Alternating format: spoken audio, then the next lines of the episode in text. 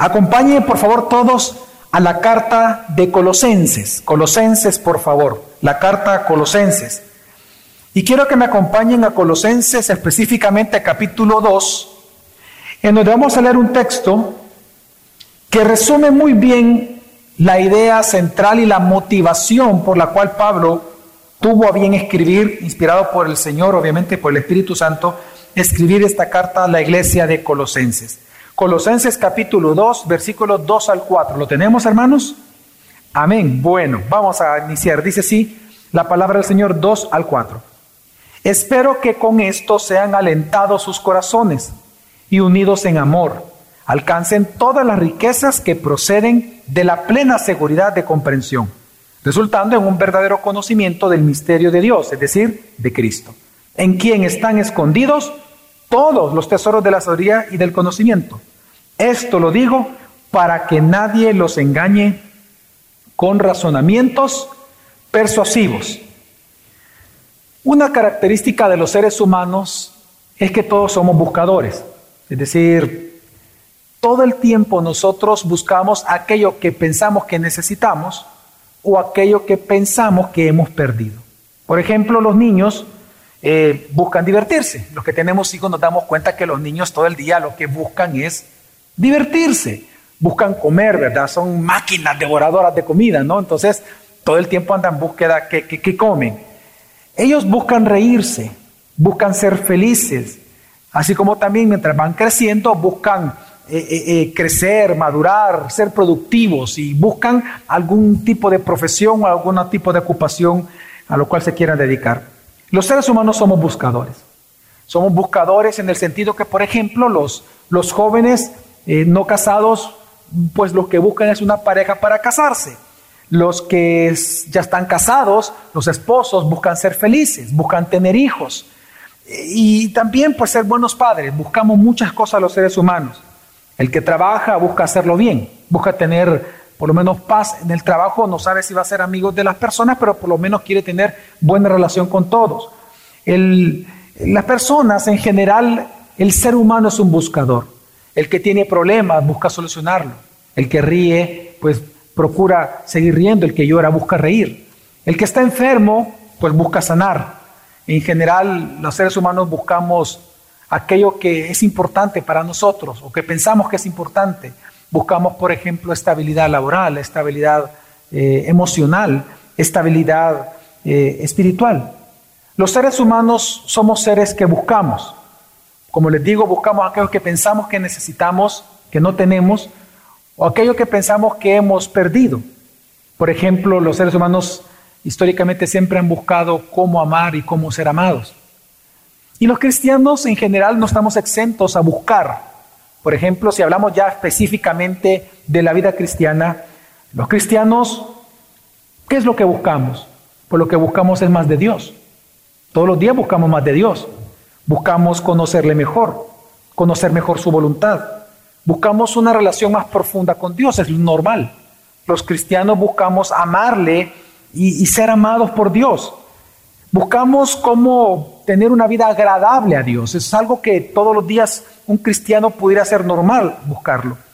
También buscamos madurar, crecer. Buscamos cómo adorar adecuadamente a Dios. Buscamos cómo perseverar. Buscamos terminar la carrera, como dice el apóstol Pablo, ¿verdad? Buscamos llegar a la meta. Así que buscar lo mejor o buscar ser mejores es algo normal en nosotros los seres humanos. El problema es que los seres humanos tenemos la tendencia a buscar todo esto, cosas buenas, en lugares equivocados. Yo recuerdo en la Biblia, por ejemplo, cómo inicia el segundo libro de Reyes inicia con una historia del rey de Israel llamado Cosías. Su padre acaba de morir y él asume el trono. Pues dice el, segundo libro de Reyes de que Cosías estaba en su balcón de su palacio, de su cuarto principal, y él se cae. Y pues dice nada más el versículo que enfermó con gravedad. Entonces él, queriendo saber si iba a vivir o no, si iba a sanar o no, él manda mensajeros a preguntarle, no a Dios, recuerde que él era el rey de Israel, él no le manda a preguntar a Dios, sino que manda a su mensajero a que le vayan a preguntar a Belcebú. dios de Ecrón, es decir, Belcebú, eh, el nombre significa el dios de las moscas. Y cuando los mensajeros salen, dice la escritura que sucedió una teofanía, el ángel del Señor se les apareció y el ángel del Señor los detiene y les pregunta, y voy a leer la pregunta que les hace, ¿acaso no hay Dios en Israel para que ustedes vayan a consultar a Baal Zebub, Dios de Cron? Díganle al rey que él va a morir. Y murió. ¿Por qué el rey de Israel, que conocía acerca de Dios, rey de Israel, del pueblo de Dios, por qué él mandó a consultarle a Belcebú y no a Dios? ¿Por qué el rey de Israel, del pueblo de Dios, buscó solución a su enfermedad no en Dios, sino en Belcebú? ¿Por qué él buscaba respuestas a sus necesidades fuera de Dios y no en Dios? Claramente porque él no creía en la suficiencia de ese Dios. Precisamente en la iglesia de Colosenses estaba ocurriendo exactamente algo similar. La iglesia de Colosenses era una iglesia compuesta por cristianos verdaderos, creyentes de verdad, que ellos creían en Jesús, que ellos tenían buenas intenciones, ellos eran buscadores, ellos buscaban crecer en la fe, según en el testimonio de la misma carta, ellos buscaban crecer en la fe, buscaban madurar, buscaban dar frutos espirituales, ellos buscaban y querían ser mejores moralmente, ellos incluso buscaban profundizar en el conocimiento de los misterios de Dios. Pero el problema es que lo estaban buscando todas estas respuestas fuera de Cristo.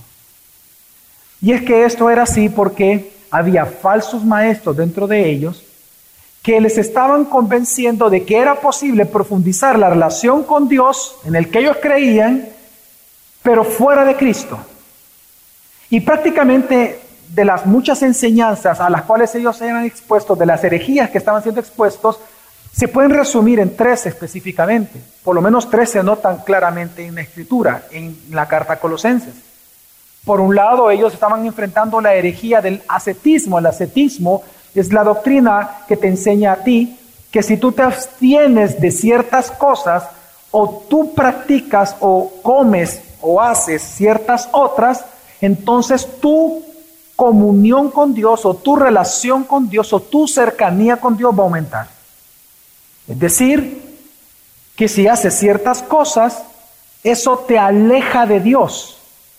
Y si haces ciertas cosas, esas cosas te acercan a Dios. Eso se llama, precisamente, esta doctrina se le llama ascetismo. Pero también, aparte de esta herejía que te dice que hacer cosas te dan una mejor relación con Dios, así también ellos estaban siendo enseñados en energía de la adoración a los ángeles. Obviamente la adoración a los ángeles eh, tiene un contexto importante, porque para nosotros nos puede parecer como increíble, no, adoración a ángeles, pero es que recuerde que ellos adoraban a los ángeles eh, porque tenían mucho miedo, eran muy supersticiosos, tenían mucho miedo a los demonios. Solo para darle una idea, este cambio ocurrió cuando surge la iglesia, luego entra una etapa oscura el mundo, y fue hasta la reforma que se vuelve a recuperar las doctrinas y se saca de este hoyo de miedo a los demonios ya en el protestantismo. Porque incluso cuando vino la peste negra, recuerda cuando Lutero, el gran reformador, cuando él vivió, él estaba viviendo dentro de la gran pandemia, la, pandemia más grande que ha existido de la humanidad, que es la peste negra o peste bubónica, por el bubo, ¿verdad? Que la inflamación que había de la garganta, altamente contagiosa, en donde todos pensaban, como en ese momento no, se sabía sobre virus ni bacterias, ese concepto no existía y no se habían descubierto aún, todos pensaban que eran demonios. Entonces, la adoración a los ángeles siempre ha existido a la par de las supersticiones de que si hay demonio, la manera de ser protegidos es adorar a ángeles. Entonces ellos estaban siendo enseñados en esto, de que necesitaban la protección de Dios, pero que la protección de Dios era a través de la adoración a los ángeles. Pero también otra herejía que ellos estaban enfrentando era lo, como un prenosticismo, en donde los falsos maestros les decían, Si ustedes quieren profundizar en los misterios de Dios, ok, entiende que esos misterios solo algunos pueden acceder a través de un conocimiento místico, un conocimiento fuera de Cristo, fuera de lo que te están enseñando los apóstoles. Hay un conocimiento al cual tú puedes acceder y ahí tú vas a alcanzar el éter, vas a ser un hombre y una mujer espiritual. Entonces, prácticamente los falsos maestros lo que estaban promoviendo era una religión sin Cristo. En un resumen, lo que estaban enseñando es, Jesús es suficiente para tu salvación, pero Él no es suficiente para la vida diaria. Necesitas otras fuentes. Así que Pablo escribe esta carta a Colosenses para mostrarles lo contrario. Él les escribe para mostrarles que todo lo que ellos buscaban, y los recuerdo, crecer en la fe, madurar, dar frutos espirituales, servir al Señor, ser mejores moralmente, profundizar en los misterios de Dios, todo esto que ellos querían y buscaban, Él les escribe para decirles que todo esto se encuentra solamente en Jesucristo.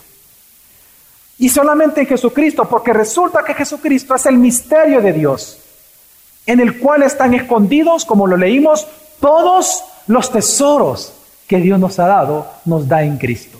Así que por lo tanto, lo que está enseñando el apóstol Pablo a través de la carta a los colosenses es que si tú vas a buscar, entonces busca a Cristo, porque en Él todo lo vas a encontrar. Porque resulta que todo aquello, lo necesario para la vida, lo necesario para la piedad, lo necesario para la vida diaria, todo se te ha sido dado en Cristo. Así que Él les escribe, hermanos, digamos por dos razones. Una de ellas es para darles seguridad, no solamente seguridad de salvación, que era importante, pero sino seguridad de su identidad cristiana. Porque si algo estaban dudando ellos era de su identidad, es que por sentido común, una vez más, usted no va a buscar algo si usted no lo ha perdido. Usted no va a buscar algo si usted siente que le hace falta. Por ejemplo, usted tiene hambre y ¿qué es lo que busca? Comer, usted busca comida. Pero si usted ya comió está satisfecho, ¿va a buscar comida? No. Uno busca lo que uno siente que no tiene. Así que Pablo lo que enseña es, les enseña acerca de su unión con Cristo y quién es este Cristo en el cual ellos están unidos para darles seguridad de su identidad en Él. Él les escribe para que tengan seguridad de que porque están unidos a Jesucristo, están completos en Él. Están completos en Él. Y que todo aquello que ellos creían necesitar, todos, todo ya se les fue dado en Cristo Jesús. Pero en segundo lugar, entonces también les escribe para exhortarlos. Uno es para darles seguridad, el otro es para exhortarlos. Para exhortarlos a que crezcan entonces en ese conocimiento de Jesús, que crezcan en el conocimiento y en el estudio del Evangelio, para que puedan entonces acceder para que puedan experimentar, puedan usar la vida plena que se les ha dado en Cristo y poderla testificar al mundo. Por toda esta razón, hermanos, este día para mí es un placer anunciarles la nueva serie que iniciamos precisamente con el libro de Colosenses, la carta a Colosenses, y esta serie se titula Todo en Cristo, en donde lo que vamos a hacer es una serie expositiva de la carta a Colosenses, en donde esta serie tiene tres grandes objetivos siguiendo los objetivos de la carta. Tres grandes objetivos tiene esta serie, todo en Cristo. El primer objetivo es enseñarte que Jesús es mejor. Hermano, Jesús es mejor. Jesús es superior a todo y a todos cuantos existen y han sido creados. Porque Él es el creador, Él tiene la supereminencia sobre todas las cosas creadas. Amén. Así que si tú crees necesitar algo, para tu vida, para tu edad, si tú crees necesitar ser lleno de algo, si tú crees necesitar ser feliz, pues búscalo en Cristo porque todo se te ha sido dado en Él. Cristo es mejor. Cristo es mejor de lo que la ciencia diga, Cristo es mejor de lo que el canal HBO eh, te diga, Cristo es mejor de lo que cualquier persona te pueda dar, Cristo es mejor. Pero en segundo lugar, también esta serie es para asegurarte de que ya estás completo en Cristo. Hay una palabra que describe muy bien lo que encontramos en Colosenses es que estamos completos en Cristo. Eso significa que en Él, hermanos, tú tienes todo lo necesario y todo lo suficiente para que desarrolles una vida plena que le dé gloria a Dios. Todo se encuentra en Cristo. Pero también en tercer lugar, para exhortarte, hermanos, a que no dudas de Cristo. No dudes de la suficiencia de Jesús, ni dudes de la suficiencia del Evangelio en tu vida. Vamos a exhortarte en esta serie a que tú no diluyas el Evangelio en tu propia vida dirigiéndote o dejándote dirigir por los principios de la cultura, sino más bien exhortarte que crezcas en el conocimiento del Evangelio, que te dejes dirigir por el Evangelio cada día para que puedas darle gloria al Señor y experimentar de verdad la vida plena que ya se te dio en Jesús. Amén. Así que quiero que me acompañen este día. ¿Qué es lo que vamos a hacer? Este día lo que, lo que vamos a hacer en el sermón es darle un vistazo general a la carta. Vamos a, a observar su mensaje central. La próxima semana comenzamos del versículo 1 al versículo 8. Así que para la próxima semana, véngase leído versículo 1 al 8. Pero hoy lo que vamos a hacer es dar un vistazo general de la carta para demostrarles su mensaje de que todo en Cristo se nos ha sido dado a nosotros la iglesia. Ahora bien, quiero que tomen su Biblia y quiero que me acompañen a Colosenses porque quiero que usted observe de qué trata Colosenses. Es decir, veamos en primer lugar su estructura. Mire, Colosenses es una carta corta, escrita por el apóstol Pablo, él lo dice en el versículo 1, en donde incluso Timoteo está con él a la par mandándole saludos a la iglesia de Colosenses. Si usted se da cuenta, es una carta que tiene solamente cuatro capítulos. Y como es común en los escritos de Pablo, la carta a Colosenses se compone de dos grandes partes. Si, queremos ser bastante generales, ¿no? Eh, dos grandes partes. En el capítulo 1 y en el capítulo 2 como se dice en gramática o en lenguaje, si usted estudió literatura o estudió idioma nacional, ¿se acuerdan, verdad? En capítulo 1 y 2 se encuentran los indicativos. Capítulo 1 y 2, él muestra la doctrina de que estamos unidos a Cristo, de lo que hemos obtenido en Él y por lo tanto lo que somos y tenemos en Cristo. Eso lo desarrolla capítulo 1 y capítulo 2. Pero luego en el capítulo 3 y 4 están los imperativos, es decir, si en el capítulo 1 y 2 Él nos demuestra lo que Cristo ha hecho en nosotros y por nosotros, capítulo 3 y 4 Él muestra lo que nosotros tenemos que hacer por y en y para Jesucristo. ¿Me a entender? Así que la carta está dividida en dos, grandes partes. El desarrollo de doctrina y cómo vivir esta doctrina, capítulo 3 y 4. Ahora, de esa manera es que hoy vamos a tratar en el sermón el estudio de la carta. Sin embargo, la carta la hace especial también por diferentes motivos. Uno de los motivos es que Pablo la escribió desde la cárcel. Y una, y una segunda eh, cosa interesante de esta carta es que él escribió a una iglesia que él no plantó, una iglesia que él todavía no conocía, sino que lo que él conocía acerca de la iglesia, incluso el motivo por el cual él escribió, es porque él creyó a una persona que es quien levantó la iglesia, el maestro principal de ese lugar, es decir, quien la plantó, un hombre llamado Epafras. En, la, escritura vamos a ver varias veces la palabra del el nombre de él, unas tres veces Epafras.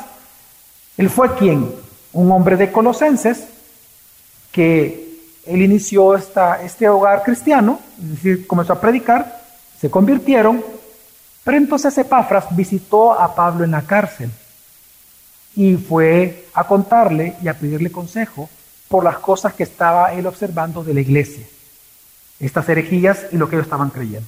Así que Pablo, en respuesta a lo que Epafras le comentó, él escribe esta carta. Ahora, ¿cuál era la preocupación de Epafras específicamente hablando? ¿De qué él estaba preocupado de la iglesia?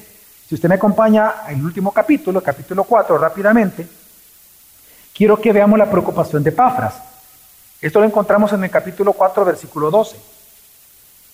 Dice así. 4, ¿lo tenemos hermanos? 12, perfecto, dice.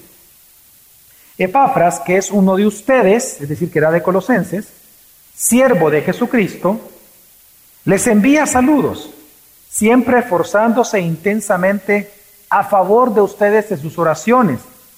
Y aquí dice por qué él oraba, para que estén firmes, perfectos, es decir, maduros, y completamente seguros, es decir, seguridad en toda la voluntad de Dios. Eso es en Cristo, porque Cristo es la voluntad de Dios en el contexto de Colosenses. Entonces, es interesante de que la preocupación de Pafras, por la cual fue a buscar a Pablo a la cárcel, es para que la iglesia colosense no perdiera su firmeza, para que no fueran inmaduros espiritualmente y para que ellos crecieran en su seguridad del Evangelio. Obviamente por las causas que ya les mencioné, que ya las vamos a leer, que estaban siendo enseñados en herejías mayores y por lo tanto le estaba preocupado por la vida espiritual de ellos. Así que Pablo, considerando esto, él procede a escribir la carta, escuchando el testimonio de Pafras. Así que vámonos al capítulo 1. En el capítulo 1, si usted lee, no lo vamos a leer ahorita, pero si usted ve el versículo 1 rápidamente, se va a dar cuenta que quien escribe la carta es Pablo, incluso Timoteo está a la par de él. Eh, sabemos de que esta iglesia nació eh, con ayuda de Pafras, si usted lee el versículo 7, eh, dice que ellos recibieron, a quienes Pablo está escribiendo, recibieron el Evangelio por boca de Pafras. Eso lo dice el versículo 1.7. Así que Pablo lo que hace es escribir esta carta y él en el versículo 3 en adelante, si usted se da cuenta, él comienza su carta dándole gracias a Dios por dos cosas, por la fe de, los Colosenses y por el amor. Vean ustedes una vez más, es decir, por la doctrina y por la práctica, por la ortodoxia y la ortopraxis. Siempre va de la mano así la vida cristiana y así como él escribe sus cartas. La doctrina, la vida práctica, por la fe y el amor. Y él dice, porque ambas son un fruto del Evangelio. Ahora, esta, esta introducción, donde él está dando acción de gracias a Dios por la vida de los colosenses, es importante por ver razones, pero una de ellas en este sermón es para que nos demos cuenta que él está escribiendo a cristianos. Pablo en ningún momento va a cuestionar la fe de, de, los de Colosenses. Y en toda la carta, él está diciendo, todo el tiempo los alaba de que son verdaderos cristianos. Así que él dice, yo le doy gracias a Dios porque sé que ustedes son verdaderos cristianos. Yo no estoy hablando con, con cristianos nominales, no, cristianos verdaderos. Así que a ustedes les voy a escribir. Ahora, ¿qué es lo que entonces Pablo hace después? Una vez él reconoce que son cristianos, ahora Pablo va a manera de una oración a describir por qué ahora él también está preocupado, según el testimonio de Epafras, por qué él está preocupado por esa iglesia. Y en donde vamos a leer versículos 9 al 12. Pablo ahora va a escribirles porque él ora por ellos. Dice, por esta razón también nosotros, desde el día que lo supimos, es decir, por lo que Epafras le comentó, ¿verdad?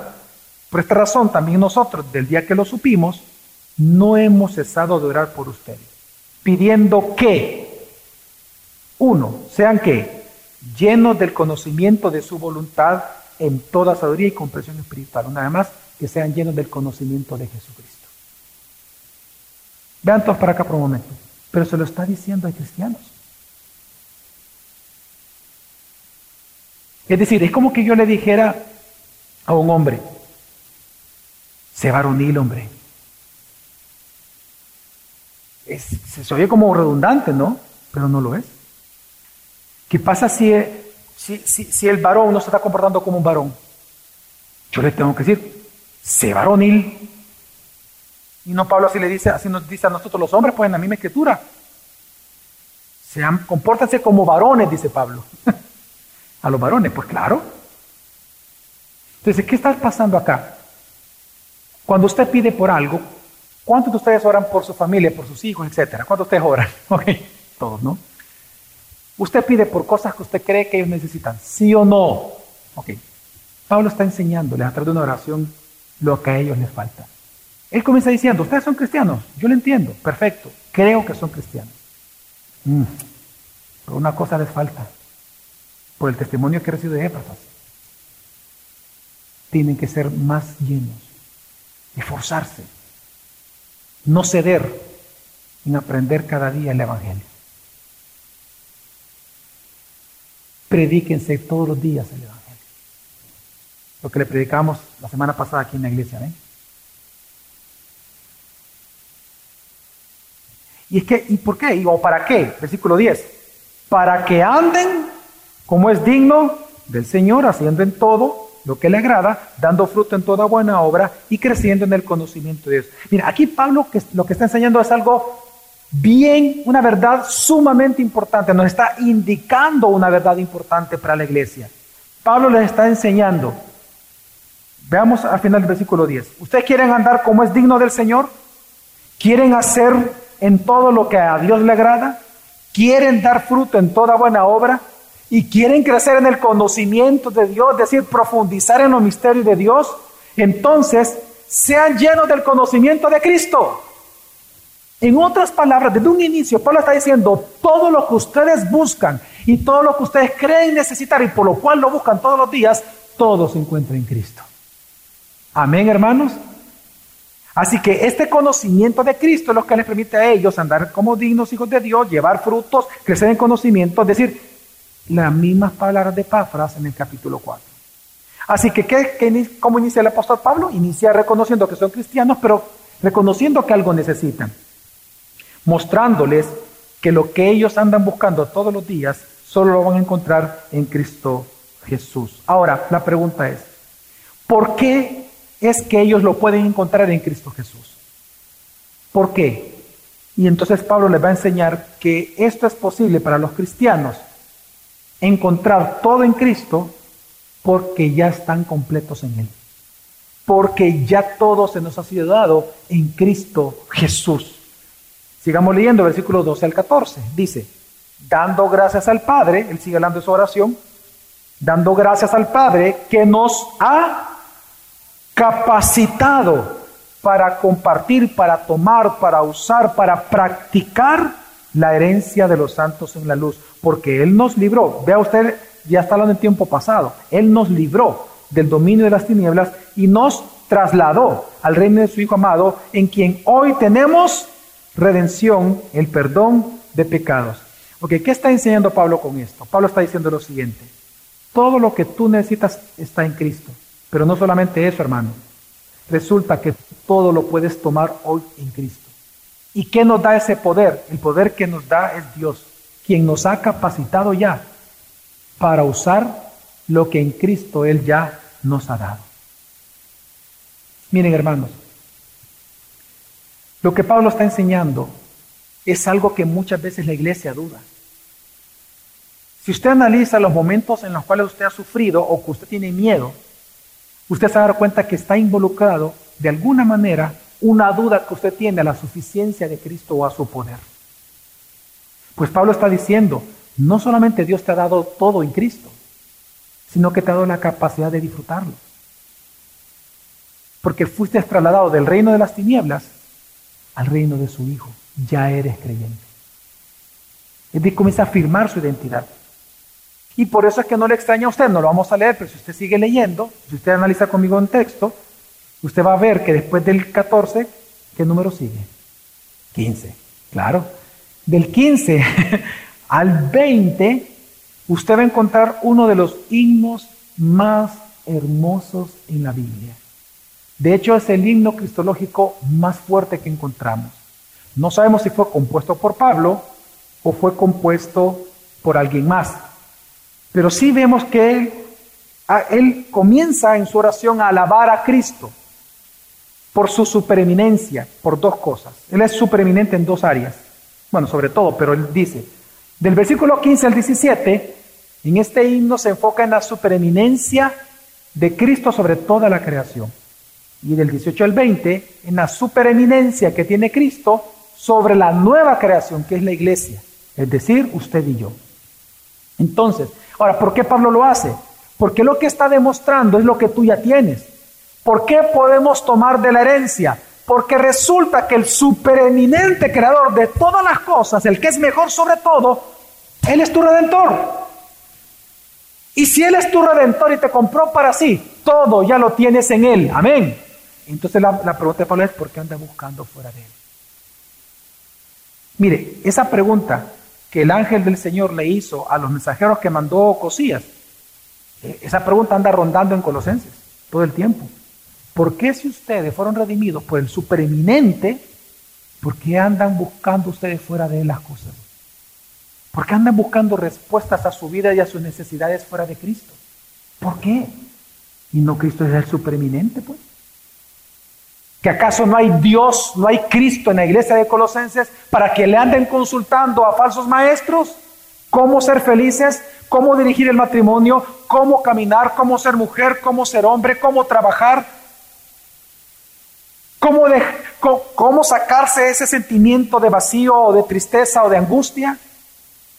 ¿Que acaso no hay Cristo en la iglesia suficiente, supereminente, para que anden buscando fuera de Él? Y por esa razón entonces la pregunta es, que es la parte en la cual ya Pablo entra, comienza a entrar en el capítulo 2, y es, si esto es verdad, entonces ¿cómo nosotros podemos tomarlo? Si en verdad hemos sido rescatados por el supereminente creador, el supereminente Señor de la nueva creación, si en verdad Jesucristo es mejor y en Él hemos sido capacitados de tomar riquezas porque hemos sido enriquecidos con Él, la gran pregunta es cómo tomar esas riquezas.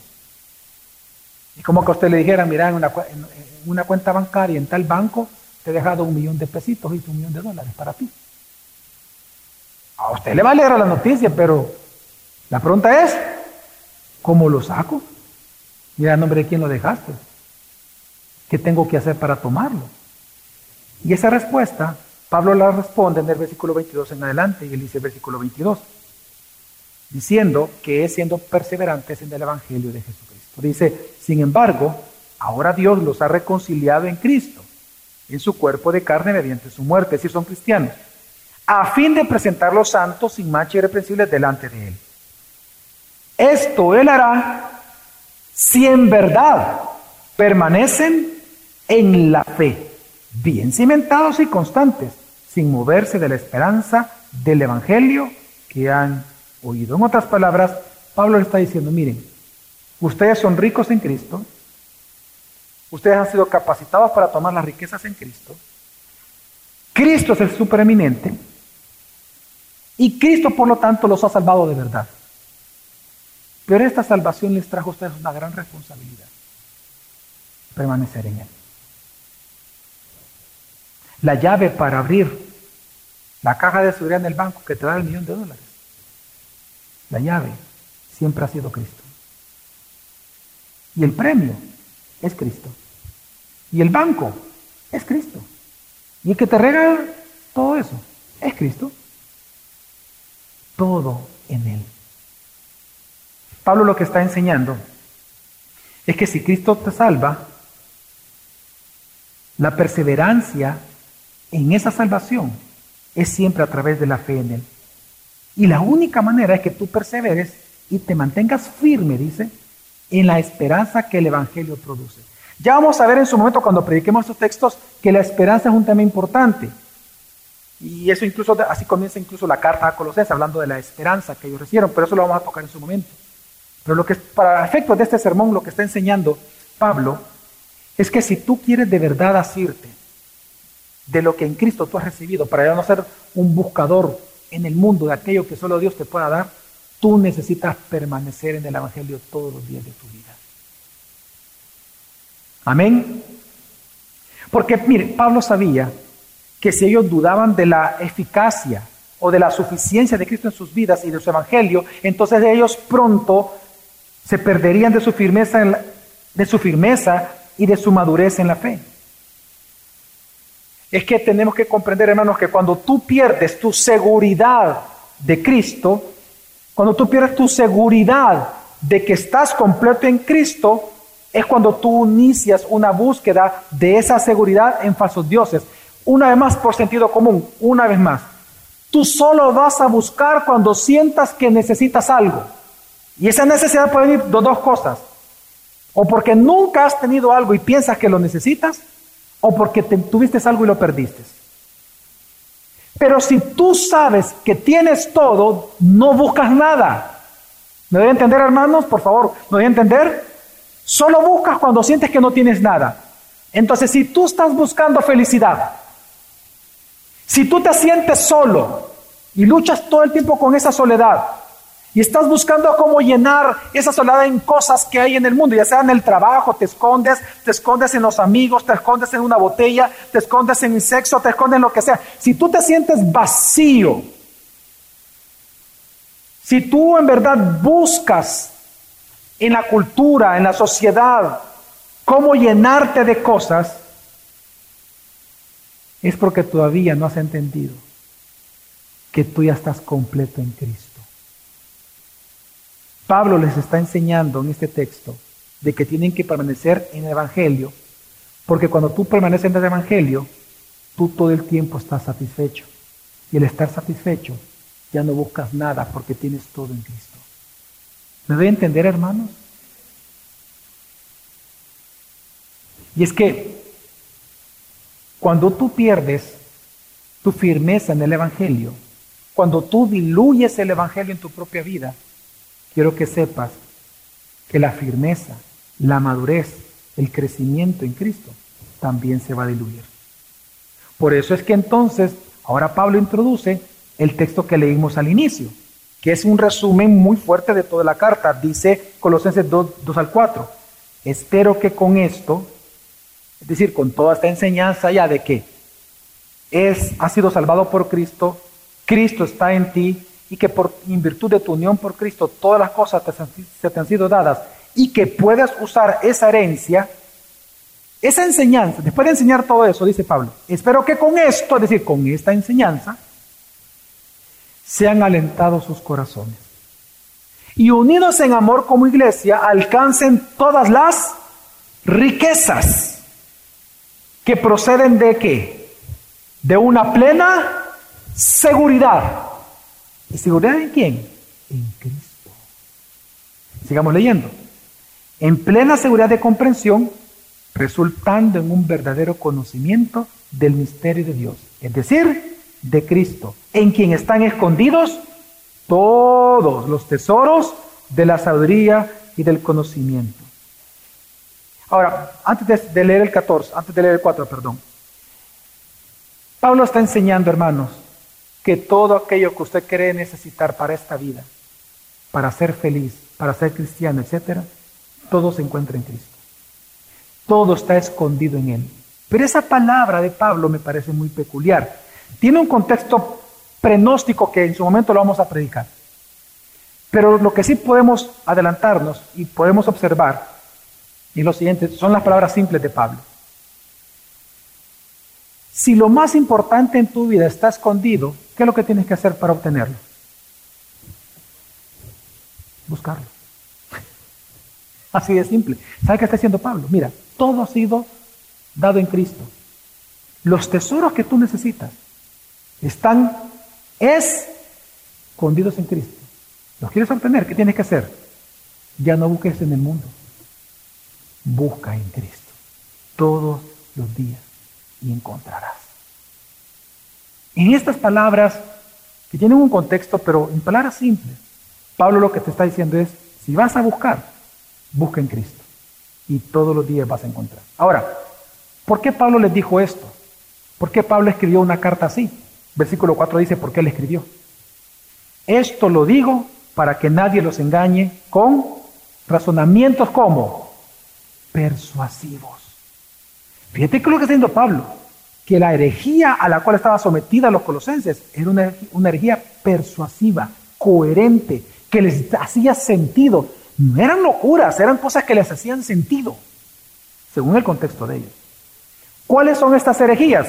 Solo para ver algunas rápidamente, capítulo 2, versículo 8 dice, miren que nadie les los haga cautivos por medio de su filosofía y vanas sutilezas, según la tradición de los hombres, conforme a los principios elementales del mundo y no según Cristo. Ok, dos cosas que quiero resaltar aquí.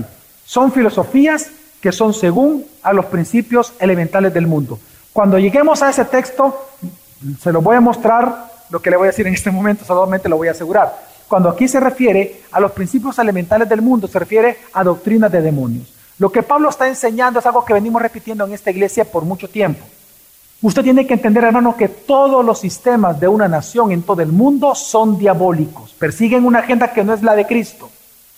El sistema económico de nuestro país, el sistema político de nuestro país, el sistema educativo de nuestro país, el, todos los sistemas, si no están basados en la escritura, son contra Cristo. El que no es conmigo, contra mí es. Entonces Pablo dice, Pablo está diciendo, yo les enseño todo esto precisamente para que ustedes sean advertidos de no creer las filosofías que resultan de doctrinas de demonios que hay en todo el mundo. En segundo lugar, vamos al versículo 16 al 18, dice, por tanto, que nadie se constituya en juez de ustedes, oiga, con respecto a comida o bebida, o en cuanto a día de fiesta, o luna nueva, o día de reposo, cosas que solo son sombra de lo que ha de venir, pero el cuerpo pertenece a Cristo, es decir, ascetismo. Es como que, es como que yo te dijera, quiero ver, uh, ok, es como que ahorita fuéramos a orar y las personas que tienen la pierna cruzada vinieran y dijeran, ¡y así vas a orar, niña! Y tú oras con, ¿qué? ¿y cómo es posible que en oración tener la pierna, no, bajala, bajala? Ese pensamiento, bajala, bajala, ¿de dónde viene? Ah, de pensar que si tú bajas baja la pierna, Dios va a estar más agradado de ti. Ese es ascetismo. Te está diciendo que por hacer cosas, tú vas a obtener lo que ya se te dio en Cristo. Ya eres hijo. Ya eres hijo amado. Eres la niña de los ojos del Señor. Cruce la pierna cuando ores o no la cruce, no lo va a cambiar. No puede estar más cerca de lo que Cristo te ha hecho cerca de Dios. Es, bueno, es más, estás tan cerca de Dios que el mismo Colosenses, no lo leímos hoy esta mañana, pero estás tan cerca de Dios que Colosenses dice, que fue el versículo en el cual me convertí, que nosotros todos estamos en Cristo escondidos en Dios. Así que no por cruzar la pierna, por peinarte de una manera, por traer gorra para atrás, para adelante, quitarte la gorra de la iglesia. Si quiere venir con gorra, venga con gorra, hombre. No hay problema. Eso no lo hace más cerca de Dios de lo que Cristo lo hizo ya. La pregunta es si usted cree eso, que ese es el punto. Ay, si yo le contara, hermano, lo que todo, lo que uno escucha.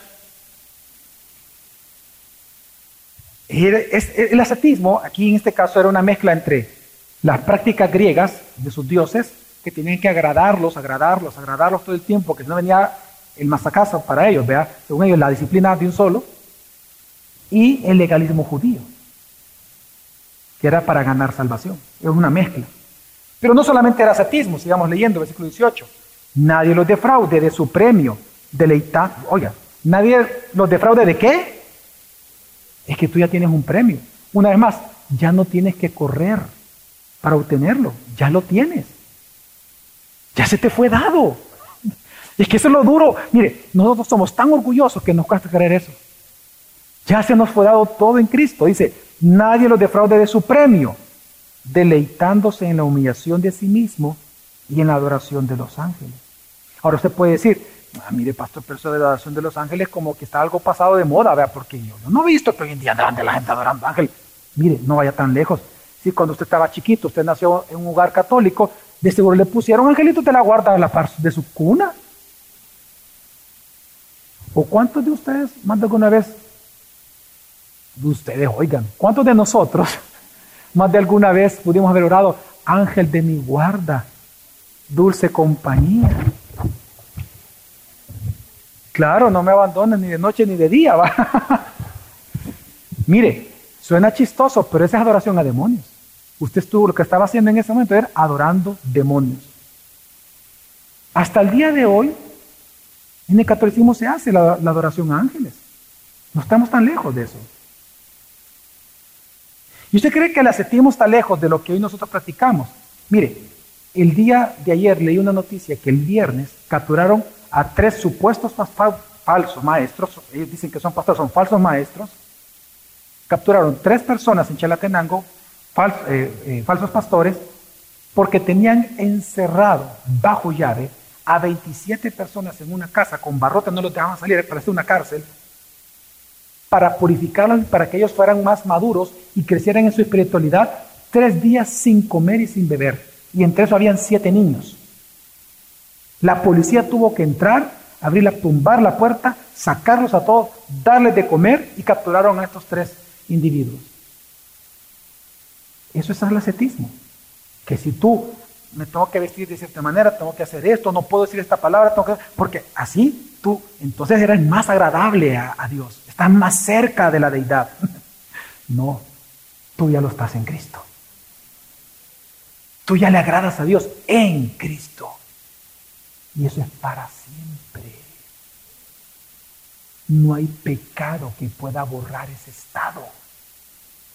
Y esa es la gloria de la gracia de Dios.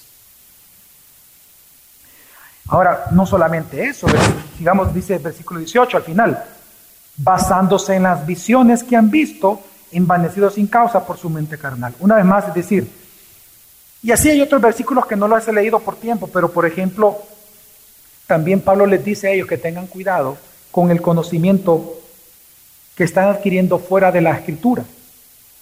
Aquel conocimiento místico al cual mucha gente se somete pensando que adquiriendo ese conocimiento más profundo, pues va a tener una mayor profundidad en su espiritualidad delante de Dios. A eso se le llamaba un prenosticismo, más adelante se le conoció como gnosticismo. Un conocimiento fuera de Dios, acerca de Dios, para supuestamente encontrar la iluminación o el éter o la super espiritualidad.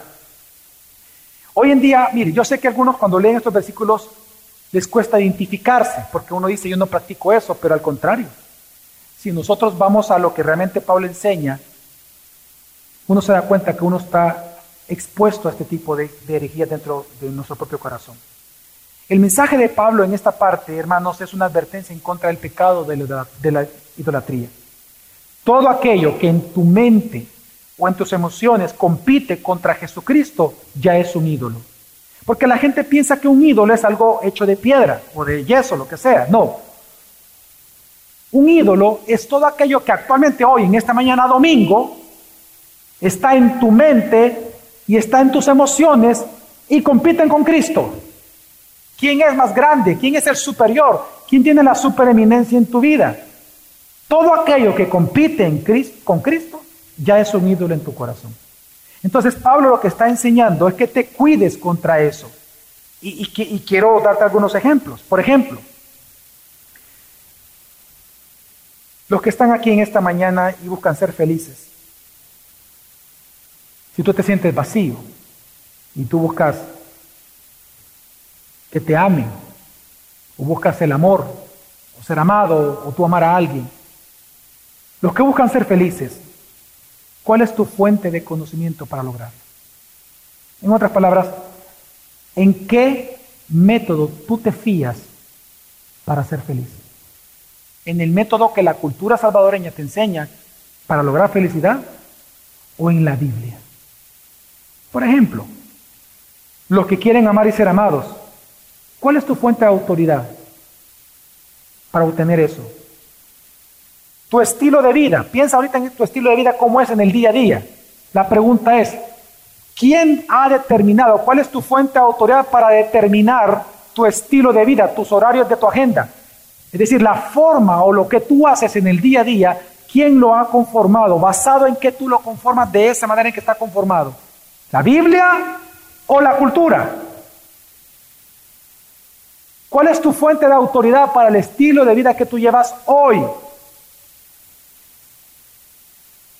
Vayamos más allá. Tu manera de hablar, tu manera de discutir, tu manera de resolver conflictos o de agravarlos. tu manera de, reaccionar ante los conflictos, ¿qué patrón sigue? ¿El patrón del mundo? ¿El patrón de una vida sin Cristo? ¿O el patrón de la Escritura? Si te das cuenta, Colosenses es necesario hoy en día. Es necesario. Tu diversión, tu ocio. ¿Cuál es el patrón que persigue? ¿El de la cultura? ¿En la borrachera? En aquellas cosas que son indebidas o en Cristo. Ahora, ya no digamos, por ejemplo, si aquí, hay personas que espero que no, yo creo que no, ¿verdad? personas supersticiosas, que piensan que pues, si pasan debajo de una escalera, les va, a eh, este, va a pasar algo malo, o que si pasa un gato negro frente a ellos, siete años de maldición, ¿verdad? O que andan echándose sal sobre el hombro porque te rebalan un poquito de sal. Si usted cree en supersticiones, usted necesita colosenses, urgentemente. Porque lo que usted está diciendo es que Jesús es un pelele. Ahora, una cosa, no es que usted no crea en Cristo, porque los de Colosenses creían en Cristo. Es que no era suficiente. Usted, usted cree en Jesús, pero si usted tiene supersticiones, o está buscando el horóscopo, o cree en supersticiones, para usted Jesús es un pelele para la vida diaria. Usted está diciendo que no tiene poder y no es suficiente para usted estar seguro, sino que su seguridad viene de que usted en su autonomía no pase por debajo de la escalera. Entonces usted se hace a un lado y sigue. Y como usted ya no pasó, usted siente seguro por lo que usted hizo. Entonces usted necesita a Cristo. o sea, yo estoy poniendo un pequeño ejemplo, algo bien pequeño, ya está ridículo prácticamente, pero, pero usted magnifíquelo. Usted sabe lo que usted está luchando. Si usted de verdad tiene muchas supersticiones, incluso en su relación con Dios, legalismo, libertinaje, usted necesita colosenses. Ya no digamos aquellos cristianos que creen en la evolución teísta o que creen en extraterrestres. Mire, todo eso ya son complejidades doctrinales que al final usted va a terminar negando a Cristo. Bueno, ya no tengo el tiempo, pero espero que después les pueda explicar por qué cuando alguien cree en extraterrestres se producen grandes conflictos teológicos que terminan negando a Cristo. Otro día se lo cuento. Y si no escucha el servicio anterior, ahí sí lo dije. Hermanos, la advertencia entonces de Pablo es contra la idolatría. Así que él termina hablando de, los, de esta doctrina en el capítulo 3, al inicio, versículo 1 y 2 dice, este es como la conclusión entonces, si ustedes pues han resucitado con Cristo, busquen las cosas de arriba, donde está Cristo, sentado a la diestra, es decir, ya gobernando sobre tu vida. Pongan la mira en las cosas de arriba y no en las de la tierra. Entonces, ¿qué enseña Colosenses, hermanos? Colosenses nos enseña que Jesús es mejor, que Él es superior a todos y a todo cuanto ha sido creado, porque Él es el supereminente de la creación y el supereminente de la nueva creación. En segundo lugar, que tú ya estás completo en Cristo. En Él tiene todo lo necesario y suficiente para que desarrolles una vida plena que glorifique a Dios.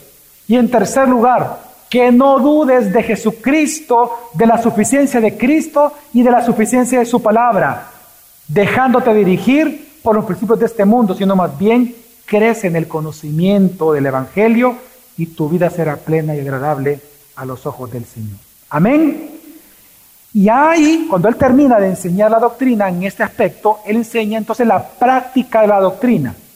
Del capítulo 3, versículo 18, hasta el 4, 6, se le conoce en teología como los códigos domésticos, en donde él comienza a hablar de cómo esta vida en Cristo tenemos que vivirla como esposos, como padres, como trabajadores, como jefes, como empleados y en el mundo como predicadores del mismo. Así que lo que Pablo va a enseñarnos, no vamos a leer ninguno de estos versículos esta mañana, pero sí lo vamos a enseñar en la serie. Lo que Pablo enseña en este grupo de textos del 3 al 4, capítulo 3 al 4, es lo que Santiago dice, que una fe sin obras es una fe muerta. Por lo tanto, la manera en que tú manifiestas externamente que has sido unido a Cristo es a través de tus obras. Amén. Por lo tanto, tienes que obrar conforme a tu unión con Jesucristo. Y ahí termina entonces él con una serie de saludos personales y instrucciones. Así que hermanos, este día domingo yo te quiero dar la bienvenida a esta nueva serie Todo en Cristo, en donde vamos a enfocarnos en muchas verdades. De que si todos fuimos creados en Cristo y todos somos salvados en Cristo y somos sustentados en Cristo y vamos a ser glorificados en Cristo, significa que todo se nos ha sido dado en Cristo y que lo único que necesitamos para la vida de la piedad es a nuestro Salvador como desde el día primero siempre lo necesitamos. Amén. Vamos a orar.